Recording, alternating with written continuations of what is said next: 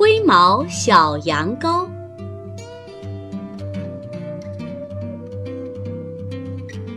从前有一只灰毛小羊羔，它一点儿也不快乐。草地上的朋友们招呼它：“来跟我们一起玩吧。”它怎么也不肯去，只是在妈妈的跟前大声哭泣。怎么了？上了年纪的妈妈问：“哦，妈妈。”小羊羔说：“别的羊羔身上都是白毛，只有我是灰色的。我也要白的。”上了年纪的羊爸爸看了看正在哭泣的小羊羔，看看我的毛。羊爸爸说：“它也是灰色的。”我喜欢灰色的毛，你也应该喜欢它才对呀。过了一会儿，小羊羔独自来到草场的一角，他看见木栅栏上有一条藤蔓，上面开着好多漂亮的白花。请你给我一些花瓣吧，小羊羔说：“我要用它做成一件白衣服。”别的羊羔都穿白衣服，藤蔓摇着头说：“小家伙，你多傻呀！你根本不需要白衣服，你的灰色衣服和其他羊羔身上的白衣服一样漂亮。”小羊羔没有得到一片花瓣，它继续往前走。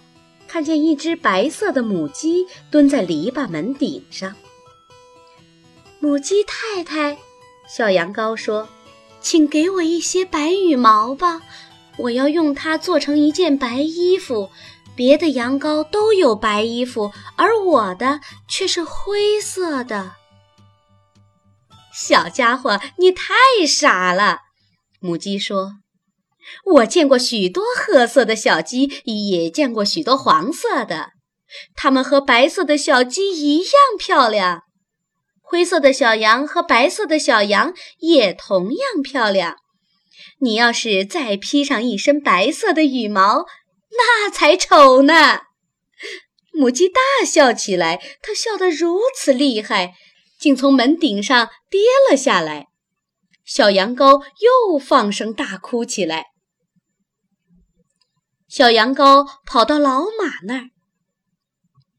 老马先生，他说：“请给我一些白毛吧，我要用它做一件白衣服。”白马说：“你听说过长着马毛的小羊吗？